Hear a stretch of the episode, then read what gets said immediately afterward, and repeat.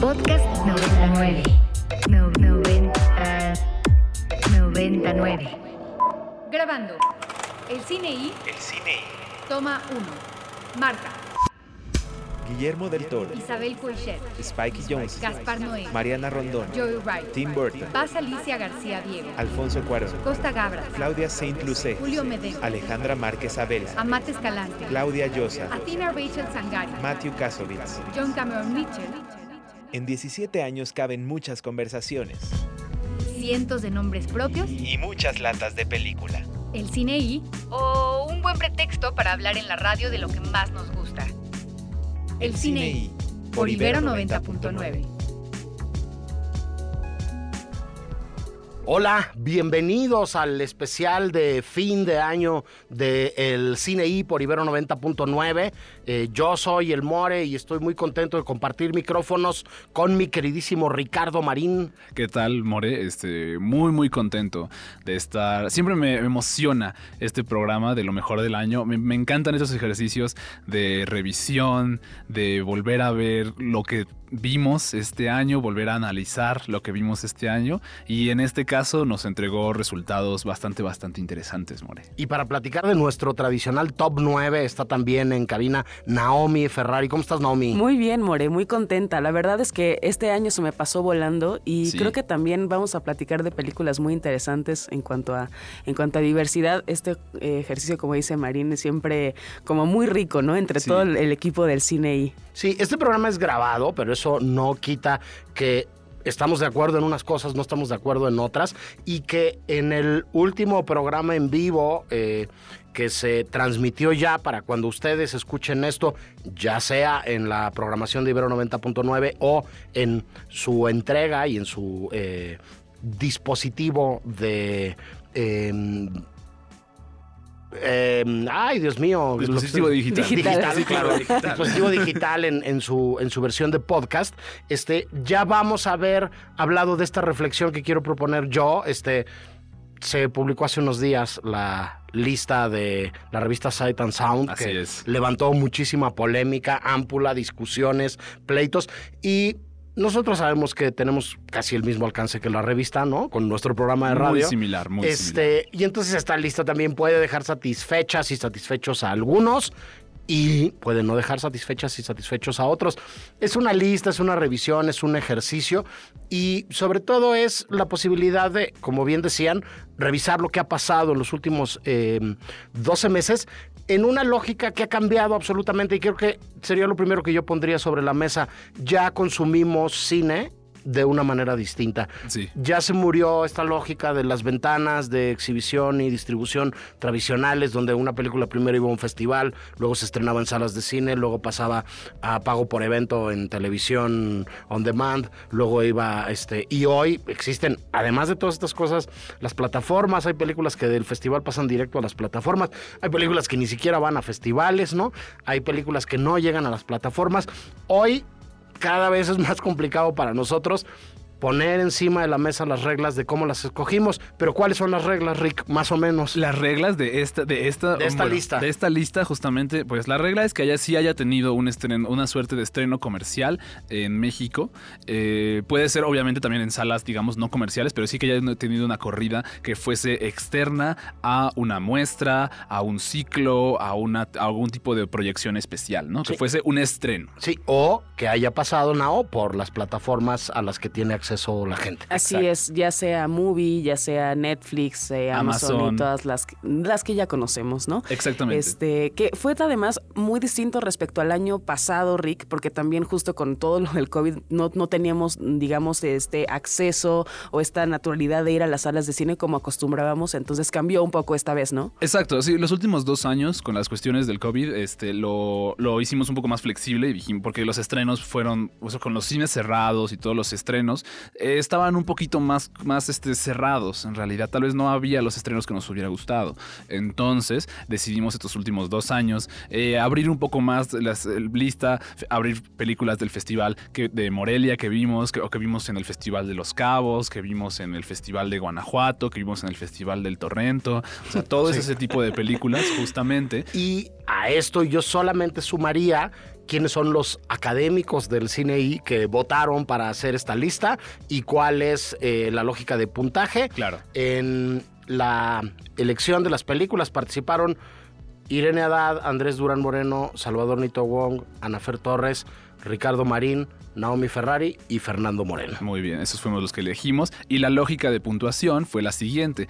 cada una de estas personas mandó un top 9 en orden de 1 al 9, en donde el número 1 obtenía más puntos y la, película número 9 obtenía menos puntos. La película al final con más puntos y mayores, mayor cantidad de repeticiones en la lista total, en la lista en general, era la que obviamente iba a tener más puntos en general. Y las películas con mayores puntos obviamente al final de, esas, de esa suma total se sacaban unos nueve primeros lugares. Tuvimos un empate este año con tanto de puntos como de repeticiones, pero sí, las, las, películas con más puntos son las que quedaron al final en el top 9. Hubo dolorosas omisiones, como sucede cada año, pero sí, esa fue la lógica de puntuación. Bueno, de todo eso va este programa especial. Nosotros vamos con algo de música, Rick, y vamos regresamos para empezar con el número 9, ¿te Exactamente, pues vamos a escuchar justo algo de la banda sonora del número 9. Esto que sigue es Ball of Confusion, What the World is Today, de la banda The Temptations. face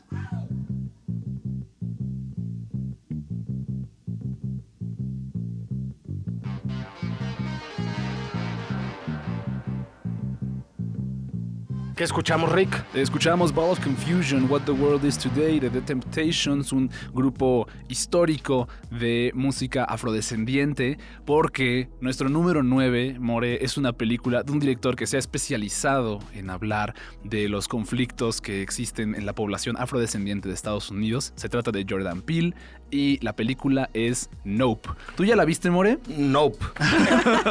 Muy bien. No, a ver, hemos platicado de esto más de una vez en el programa en vivo, este, mucha gente sabe de mi verdadero pavor a las películas de miedo. Eh, a mí me pasa con las películas de miedo lo que le pasa a todos los extranjeros que vienen a México y van a una taquería, que preguntan si la salsa pica y les dicen que no, y todo el mundo se enchila. A mí me pasa más o menos lo mismo este año por razones profesionales, por amistades entrañables de muchos años, por diferentes cosas. Eh, me he refinado bastantes películas de terror, ¿no? Y este, creo que he tenido mi dosis. Eh, eventualmente voy a tener que atacar y revisar toda la filmografía de Jordan Peele, porque yo sé que es un director muy talentoso y yo sé que es una voz muy importante que que conecta el género que me asusta y que no puedo con él, con, con una temática, ¿no? Y con un comentario social que creo que es bien pertinente y que es muy importante y que además a lo largo de, del tiempo que tengo de ver cine, eh, he tenido la suerte de poderme dar cuenta, ¿no? Eh, gracias a la repetición, no es que yo sea muy listo, que, las directoras y los directores, los verdaderos autores, las autoras de verdad, eh, acaban abrazando un tema y acaban utilizándolo como un eje conceptual que cruza este, toda su carrera. Y creo que es el caso de Jordan Peele. Sí, o sea, Tú, dirías algo así, ¿no? sí, justo. O sea, creo que para los no amantes del terror, creo que Jordan Peele es un poco de una mezcla de géneros en sí, realidad. totalmente. Porque no es, es un terror que no abarca, digamos, tanto lo sobrenatural, sino es un terror, creo que abarca justo un comentario político súper pertinente que tiene que ver con discriminación, que tiene que ver con mm, racialidad, ¿no? Y que tiene que ver con desigualdad. Sí, ¿no? Y que obviamente también es un comentario que va dirigido mucho hacia lo Wasp. sí, por supuesto, por supuesto. con los mecanismos del poder que, que, ponen por encima de otro a alguien dominante, ¿no? Sí, y justo creo que es uno de los directores que te demuestra que también el género del terror puede llevarse genial con la comedia. Eh, el humor negro. Recordemos que Jordan Peele es comediante, justamente. Jordan Peele empezó de comediante con los sketches de Kian Peele que se veían en Comedy Central, que justo demostraban como la habilidad que tienen estas personas detrás del cuadro, ¿no? Eh, detrás de, detrás de la cámara sobre el cuadro, justamente, ¿no? Como la capacidad que tienen de hacer comedia de manera audiovisual. Y creo que esto es como muy notable en todas las películas de Jordan Peele. Eh, ante tu comentario, More, yo, yo tendría un par de cosas que decir justamente, ¿no? Primero que nada, aplicaré la del mexicano diciéndole al estadounidense que la salsa no está picosa y diré que Nope no tiene tanto que ver con un cine de horror como tiene que ver con un cine de blockbuster. Creo que tiene, le debe más a Steven Spielberg que a John Carpenter y a Joe y a Tiburón que a El Resplandor, por ejemplo, ¿no? Eh, yo diría que es, una peli de blockbuster justo de espectáculo, que ese es el tema fundamental de Nope, me parece. Y la otra también es que sí, habla sobre racialidad, pero también justo como mencionaba Naomi, habla sobre una diversidad de temas al mismo tiempo, ¿no?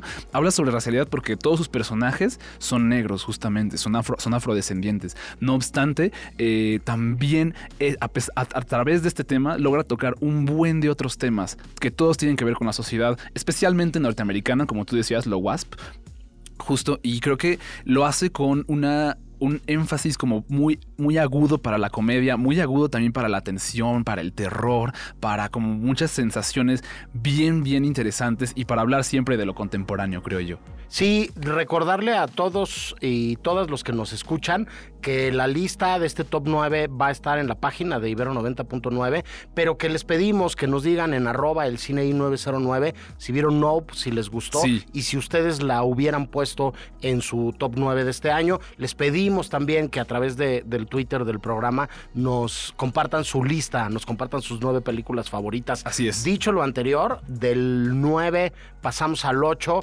con una de mis películas favoritas del Así año. es, sí, More. Eh, una película que a mí me voló la cabeza y que creo que tú viste en el Festival de Cine de Venecia o por allá en, en algún lugar en, en- en tu otra patria, Nao. Así me es. refiero a Argentina 1985. Sí, More, un- la verdad es que una joya de película en muchos aspectos, un drama histórico podríamos definirlo, Sí. Eh, pero creo que con un acercamiento muy humano, muy cotidiano, ¿no? Que justo vemos eh, la, la cotidianidad, como la familiaridad de estos personajes, que nos hace al mismo tiempo empatizar con ellos y creo que ver desde otra perspectiva el horror, ¿no? De, de- de todo lo que sucedió durante la, la dictadura militar argentina. Algo que justo me gustaría rescatar eso que dices porque se me hace súper importante de Argentina 1985. No solo también es un como drama histórico, sino que también es, eh, como dicen los géneros, un courtroom drama, ¿no? Un drama de, de, cor- de- de- de término legal. Una justamente. película de juicio. Ah, una ¿no? película de juicio, justamente. No obstante, las películas de juicio normalmente se le da mucho énfasis a, a los argumentos, como a la, a la precisión de los argumentos, a la exactitud, a unos guiones que siempre son como de, respuestas sarcásticas y como súper rápidas, tipo lo que hace Aaron Sorkin, ¿no? Aaron Sorkin por eso es tan bueno haciendo El guiones de... Juicio de los nueve de Chicago. Ajá, ¿no? Juicio de los nueve de Chicago o, o Cuestión de Honor. Todas esas películas es muy bueno él para eso. Sí, No Sorkin obstante- se vuelve famoso, nada más decir, por, por cuestión de honor, por, por su obra de teatro de cuestión de honor. Así es. Que después lo va a llevar a los cuernos de la luna, ¿no? Exactamente. Y como que asociamos, siento yo, el género del drama legal a con, con esas características. No obstante, creo que Argentina 1985 se aleja de eso para justamente dar una versión mucho más necesariamente emotiva, ¿no? Creo que la, la temática que maneja Argentina 1985 tiene que ser contada a través de la emoción y de las este y de la de lo visceral, creo yo, no tanto de, de la exactitud del argumento, sino de lo visceral. Y mucho de la película se dedica más bien a desarrollar estos personajes y este tipo y este tipo de argumento que es muy muy efectivo, creo yo, More. Sí, a ver, eh, la película junta un montón de cosas que ya lo mencionaron ustedes muy bien, desde, desde el subgénero de las películas de, de jurado, de, de corte, de, de juicio, ¿no? Sí. Eh, hasta el melodrama, ah, el cine histórico, este un pedazo, un componente de comedia que me parece que es sorprendente Ajá. y muy agradecido porque, porque te libera en determinados momentos de una tensión, ¿no? Y de, de, de una carga emocional que de otro modo difícilmente soportarías o dejaría de ser agradable lo que está sucediendo en, en el visionado de la película. Este, y al final, además de todo eso, yo sumaría eh, varios componentes que hay a quien le gusta y a quien no le gusta. La película tiene una factura impecable Sí. que hace que parezca como una producción de estudio muy grande. Eh, tiene dos estrellas. O sea, tiene dos presencias enfrente de la cámara. Eh, la gran historia del cine argentino contemporáneo y el gran eh, eh, protagonista este, del cine argentino contemporáneo, este, conocido en otras películas como Bombita, ¿no? Por ejemplo. El Ricardo que es Darín. Ricardo Darín. Sí. Y, y la nueva cara del cine argentino y el nuevo eh, eh, este galán del cine argentino en un papel eh, bien interesante que es Peter Lanzi, ¿no? Este, además de ellos dos, este, y además de esos componentes, creo que la película conjunta las dos grandes bombas y éxitos del cine argentino eh, en el contexto de lo global. Los dos Óscares del cine argentino unidos en una película. La historia oficial de Luis Ponzo, El secreto de sus ojos de Juan José Campanella como mezclados adentro de una Sí, coctelera claro. con todos estos elementos adentro de la misma película, con algo que yo me atrevo a vaticinar, va a ser uno de los grandes contendientes a los premios de mejor película en lengua extranjera a lo largo del calendario que nos espera. Aquí está una de las verdaderas eh, eh, competencias de Bardo y del trabajo de González Iñárritu en lo que nos falta del año, Nao. Sí, ya lo decían eh, justo en, al- en alguna nota que, que se dirige ¿no? hacia justo las, los Óscares. Podría ser, por supuesto, uno de ellos. A mí lo que me encanta también de esta película, More, es la labor de investigación ¿no? que, se, Sí. que se realiza, todo, toda esta toma de testimonios, porque cabe recalcar, y hay uno en particular que creo que es el, el central y el fuerte que te descoloca es el de Adriana Calvo de de la Borde, eh, de esta profesora universitaria que cuenta ¿no? en, en el tribunal lo que, lo que le pasó durante estos años de tortura militar. Y creo que desde este punto de vista no es fácil, creo que no es fácil ir a tomar, a rescatar estos testimonios y volver a abrir una, una herida en, pues en el país en general, ¿no? O sea, de algo que, que sucedió, de retomar eh, eventos como la asociación también de las madres de la Plaza de Mayo. Sí. Eh, creo que no, no es este, digamos, de, de infravalorarse y creo que hace también una gran labor de investigación para, para ello. Sí, y algo que nos recuerda que el cine también es construcción de memoria, ¿no? Este, Definitivamente. en momentos en donde se sigue polarizando eh, la sociedad y la visión del mundo, no solamente en Argentina, con eh, los acontecimientos más recientes, este, desde el atentado en contra de, de la vida de la vicepresidenta actual hasta que ahora la han condenado a Seis años pasar prisión. seis años en, en prisión, este, hasta una reflexión que cada quien se mire en el espejo que se quiera ver y tome como propio lo que nos enseñan nuestros hermanos argentinos de lo que significa darle poder a los militares, ¿no? Este, eh, película increíble, Sí. este, eh, muy interesante. Dije Peter Lanz, Peter Lanzani es el nombre Peter Lanzani es el correcto del actor. del- de, de este jovenzazo actor sí, sí. que acuérdense de mí, lo van a seguir viendo tanto como han visto a Sí. Ricardo Darín. Dato curioso, ese rostro a mí me parecía muy, muy familiar y entonces después di que, claro, era uno de los personajes de Floricienta, niño Disney, ex, ex niño No Disney puede- Channel. Estoy enterándome de es. eso. Estoy O sea, Si no lo sabía, ya lo sabe. Este es otro, otro niño ex Disney Channel. Sí. Hoy las grandes figuras del firmamento musical y actoral y del mainstream, por lo menos en los Estados Unidos, vienen de por allá, ¿no? Entonces, bueno, es. dicho lo anterior, este, cerramos, es el número 8 de nuestro conteo, eh, Argentina 1985. Vamos con algo de música, Rick. Vamos con algo de la banda sonora de Argentina en Eso. 1985. Esto es de Charlie García y la canción se llama Inconsciente Colectivo. Nace una flor, todos los días sale el sol. De vez en cuando escuchas aquella voz. El Cine I presenta Presenta. Apuntes sobre el futuro del celuloide. Toma uno. Toma 1.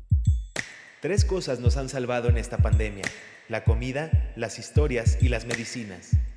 Guillermo del Toro. I B Ro Ibero. punto 9 90.9. Ibero 90.9 El Cine I presenta. Presenta. Apuntes sobre el futuro del celuloide. Toma, Toma tres. Nos estamos dando cuenta de que este cambio va más allá de la manera de distribuir el cine. Está mutando la relación que las películas crean con el público. Paulo Sorrentino. Estamos de vuelta del corte. ¿Qué escuchamos antes de irnos a corte, Rick? Escuchamos una canción de eh, Son Lux con Moses Sumni, que es parte del soundtrack de nuestro número 7, nuestro empate en el número 7, que es eh, Everything Everywhere All at Once, la película de los Daniels, Daniel Shiner y Daniel Kwan, eh, una película de ciencia ficción comercial divertidísima, muy conmovedora también, que empató en el número 7 en nuestro top 9 con una película mexicana llamada La Caída, dirigida por Lucía Puenzo More. Sí, la primera, Rick, una película que ya empezó a ganar premios Sí. en algunas de las entregas de, digamos, el mero, mero inicio desde este año todavía de la temporada de, festivales y de galardones este, que termina en marzo con los Óscares. Así es, justamente. Y yo creo que va a seguir ganando premios. Va a continuar esta estela de premios porque es de las apuestas, por así llamarlo, entre comillas, independientes, que ha dado más frutos y ha dado y ha jalado más este, personas. Es la película más taquillera del estudio y de producción y distribución A24, lo cual no es cosa menor, es definitivamente un, mérito notable, creo yo. Y habla muy bien de la película, una película que es extremadamente conmovedora, que muestra sus cartas con una intensidad emotiva muy, muy importante.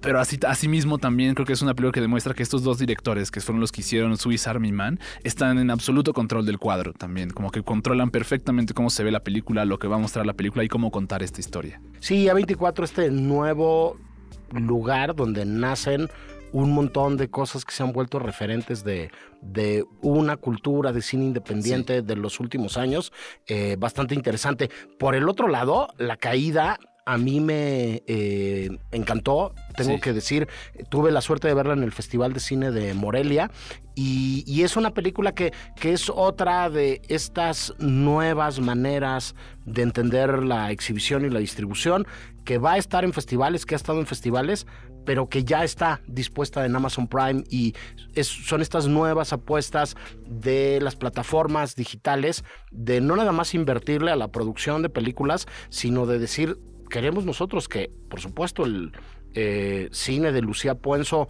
sea visto en festivales de cine, pero tenemos la vocación de producir cosas para, para quienes son suscriptores de, de- nuestro espacio digital y, este, y para contar eh, temas, en este caso en concreto, muy importantes y muy relevantes. Eh, Carla Souza, no solamente como protagonista, sino como productora de la película, este, una producción mexicana con actores mexicanos que cuenta una historia mexicana universal, además que podría llevarse y que es relevante en todos los lugares del mundo, ¿no? Otra vez, alguien que tiene el poder, en este caso en concreto un entrenador de un equipo olímpico de clavados, este, que abusa de él y lo que sucede alrededor de este, de este abuso de poder los equilibrios o no que hay, las complicidades o no que hay, este, desde la mirada de una cineasta argentina portentosa a mí, desde XXY, pasando por Niño Pez y llegando a Guacolda, desde sus novelas, Lucía Puenzo me parece, Nao, una mirada eh, brillante. Sí, More, y que además también trabaja mucho en Mancuerna con Nicolás, con su hermano, ¿no? Y también ha, ha realizado muchísima producción en México.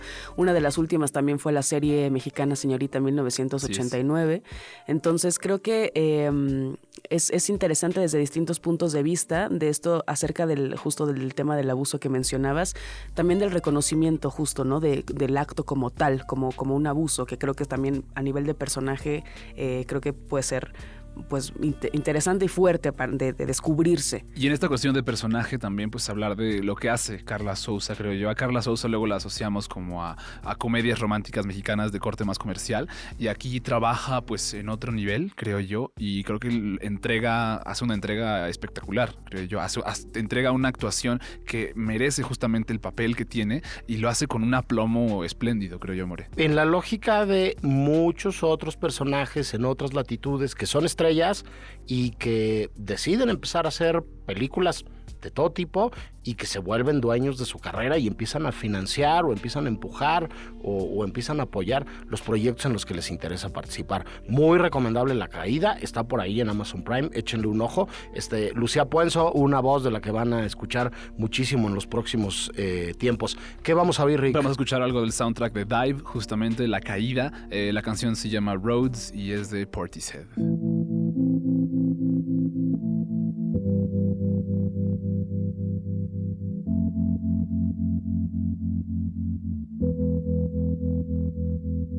Se ligó con la canción de la caída, otra canción de otro de los puestos de nuestro top 9. Rick. Es correcto, Rhodes de Portishead la ligamos con You Will Never Work in Television Again de The Smile, banda compuesta por Tom York, eh, Tom Skinner, eh, ba- baterista de The Comet is Coming, y Johnny Greenwood, que Johnny Greenwood, miembro también de Radiohead, es parte de la banda sonora, es el compositor de la banda sonora de nuestro número 6 del top 9, que es Spencer. Un sorprendente biopic sobre un retrato más. Se están haciendo muchos. Está por ahí la serie británica eh, The Crown, ¿no? Alrededor de la figura de Lady Diana Spencer. Así es, More. A mí lo que me llamó principalmente la atención de, de esta película, y tal vez mis expectativas fueron muy, muy altas, eh, fue que el guionista es Steven Knight y que además, este, bueno, la fotógrafa es la misma que, eh, digamos, está en Portrait of a Lady on Fire. El cast, digamos, y el crew era una cosa monstruosa en muchos sentidos. Y recuerdo también uno de los testimonios que dijo de, Pa- de Pablo Larraín, que se refiere a esta película que la hizo para su mamá. Y me pareció bellísimo. Muy bello, sí, no, está- por supuesto que está muy bello eso, justamente. Porque Spencer, como varias de las otras biopics que ha hecho este Pablo Larraín, o al menos igual similar a Jackie, pues que es otra biopic que ha hecho, trabaja en una clave eh, no narrativa convencional, es una narrativa como muy fragmentada, es una narrativa como que obedece más a unas pulsiones emotivas y unas pulsiones eh, oníricas incluso que a una pulsión de narración de irse de A a B a C, ¿no? Sí, y que además me parece muy interesante que no es una biopic digamos al pie de la letra, Sí. estamos hablando obviamente de, de Lady Diana, ¿no? Eh, sino es una fábula y lo establece desde el segundo uno de la película. Lo que van a ver es una fábula, no hay cosas así como de comprobar si realmente eso vivió la princesa Diana en vida.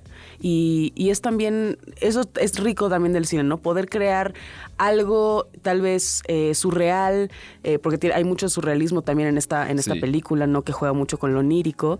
Y designárselo a un personaje histórico de tal relevancia como Lady Diana. Sí, bueno, y decir que además de todo eso que, que ya comentaron ustedes, la película también es un estudio de personaje. Es la construcción alrededor de una figura de la cual igual y todos tenemos una idea. A veces corresponde o no corresponde a lo que nos imaginábamos, a lo que esperábamos. Y una vez más, volviendo a lo que decíamos hace un momento de Carla Souza, una gran estrella del firmamento global del mundo del cine, tomando la decisión, después de además haberse hecho directora también, ¿no? De hacer papeles distintos. Este, Kristen Stewart es mundialmente famosa y multimillonaria por su trabajo en la saga de Crepúsculo. Hoy puede hacer lo que quiera entre eso, interpretar y protagonizar Spencer o presidir el jurado del Festival de Cine de Berlín, ¿no? Una noticia de la cual nos, nos enteramos hace muy poco. Que en eso que mencionas, mencionar, también agregar que eh, Kristen Stewart fue nominada por, eh, por Spencer al premio de la Academia por Mejor Actriz. Creo que es el único premio al que fue nominada esa película, justamente, lo Bueno. cual no es menor. No es poca cosa. Este, cambiando un poco nada más eh, el orden de cómo estaban marcadas las cosas en la escaleta, este, vamos a escuchar algo de la siguiente eh, película de nuestro top y regresamos. ¿Qué vamos a oír? Lo siguiente es de una compositora japonesa que trabaja mucho en corte experimental eh, con artistas como Merzbow de Noise. No obstante, esto que hace es jazz y es un jazz muy lindo que se llama Drive My Car. Se trata de Eiko Ishibashi, que es banda sonora de nuestro número 5 del top 9 de, de aquí del cine y Drive My Car.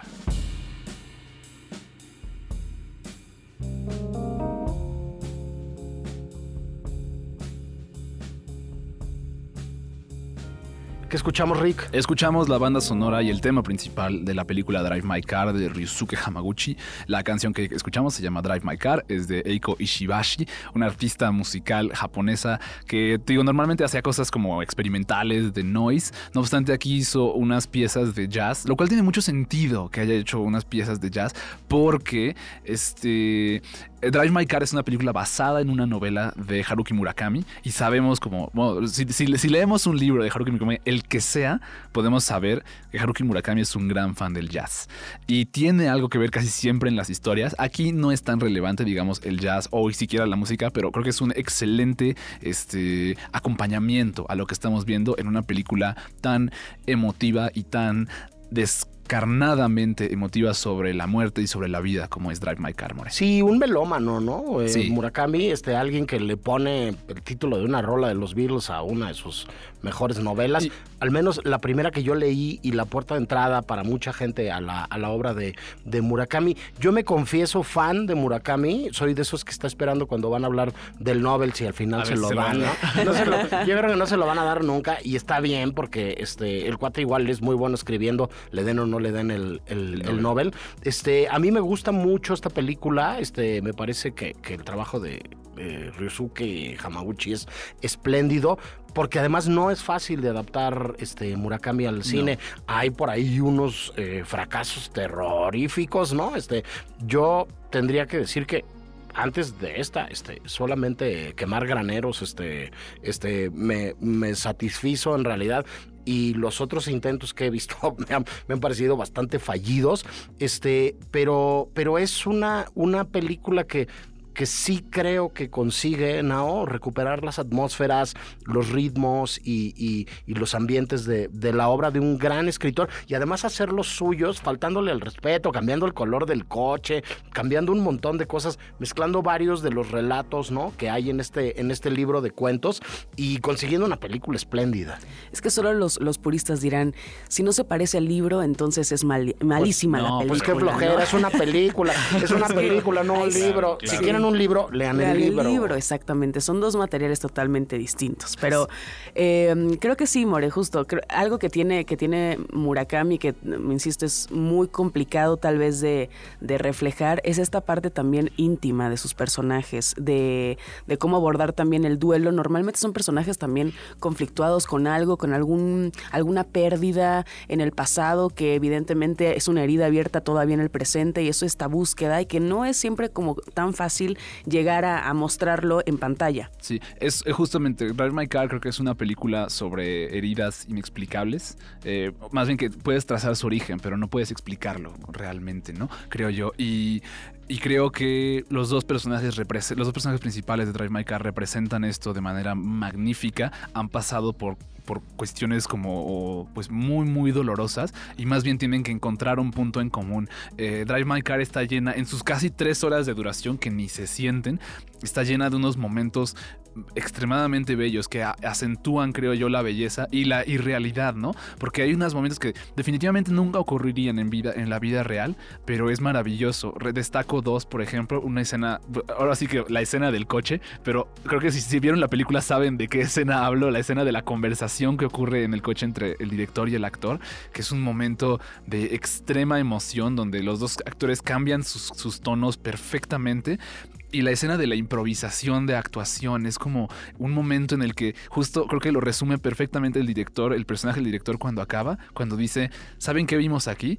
La verdad no, no sabemos lo que vimos aquí, solo pero sabemos que vimos algo y ese algo es lo que vale la pena. Creo que eso esa es una de las grandes, grandes cualidades de Drive My Car, que tal vez no sabes perfectamente por qué te está afectando tanto, pero de que te hizo algo y de que te movió el tapete de manera espectacular, creo que lo hizo. Yo, yo creo que tiene mucho sentido lo que acaban de decir los dos. No creo que merezca mucho la pena agregar alguna cosa más. Solamente decir que, que sí, que uno conecta con estas películas. Se me ocurre eh, especular porque en tiempos recientes todos tenemos este, alguna historia similar que contar con la pandemia, con los últimos dos años que hemos vivido, con diferentes cosas. Y evidentemente sí, eh, el director entiende perfectamente a Murakami, que creo yo que como bien decías, Nao, es un filósofo del duelo, Sí. un filósofo Sí. de la pérdida. Sí, Entonces, este, hay un montón de cosas increíbles en la película, encuentros sexuales, epifanías creativas, montajes teatrales, secretos, infidelidades, silencios cómodos o conversaciones inesperadas adentro de un coche. Este Drive My Car es nuestro número 5 y no sé, vamos a ir con algo de música, Rick. Por supuesto, vamos con algo de música. Esto que sí vamos a escuchar es una canción instrumental de probablemente uno de los mejores compositores vivos el día de hoy. Se trata de Howard Shore. La canción se llama Crimes of the Future, como la película de David Cronenberg.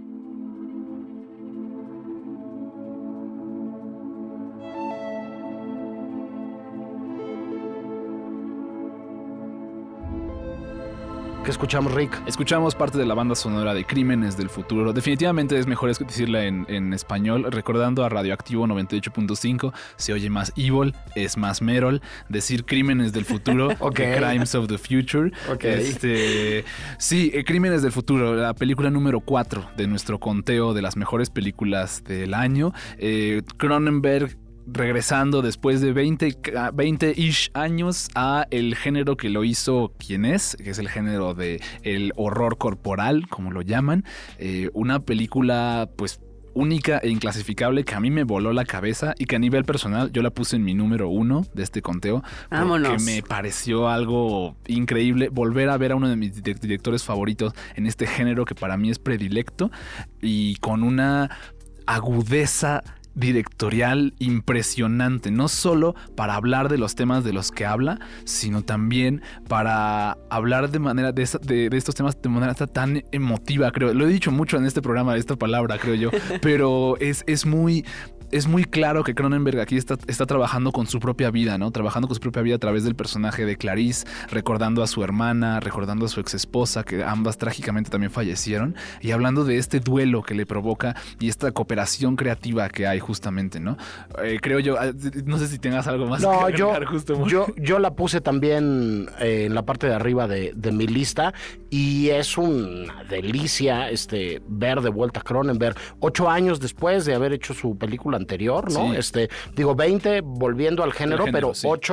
Ocho, años después de estar, de estar callado, ¿no? Y de, de no habernos enseñado eh, nada. Y este. Y, y además del, del horror corporal, este, eh, pues de vuelta en, en los temas que a él le gustan y lo obsesionan Sí, y sí, le funcionan bien eh, como narrador. Este, he hablado yo también de, de temas recurrentes y de obsesiones en, en la mirada de, de los autores. Este, y, y en, en la lógica de, de por lo menos las películas de él de antes que más me gustan, de Crash, de, de Videodrome, de una historia violenta, ¿no? Este, de estas dos grandes pulsiones del ser humano, ¿no? Sí, este, sí. El sexo y la muerte, ¿no? La violencia, Este, sí, la violencia, este, eh, un, un, un Cronenberg en plena forma con más de ocho décadas cumplidas, ¿no? Este, y filmando con, con una vitalidad que, que a mí me parece este, algo, algo este, plausible y algo bien interesante, ¿no? Este, Sí, eh, quedó en cuarto lugar. Podría haber quedado en primero. A mí la verdad es que me da un poco lo mismo en qué lugar acaban terminando estas películas cuando quedan dentro de la lista y cuando las podemos acabar comentando. Definitivamente. Pero bueno, con esto vamos a llegar al final de la primera hora de, de este especial. Este, vamos en el, en el cuarto lugar. Este, Crímenes del Futuro 4, Drive My Car 5, Spencer 6, eh, La Caída 7.